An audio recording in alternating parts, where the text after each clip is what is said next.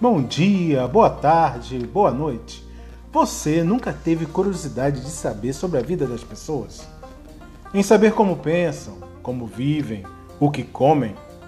Os espíritas e também os não espíritas. Esta é a proposta do Clarão de Ideias.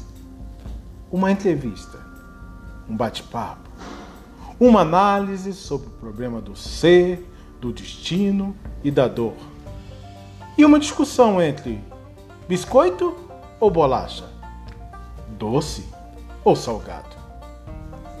Vem com a gente.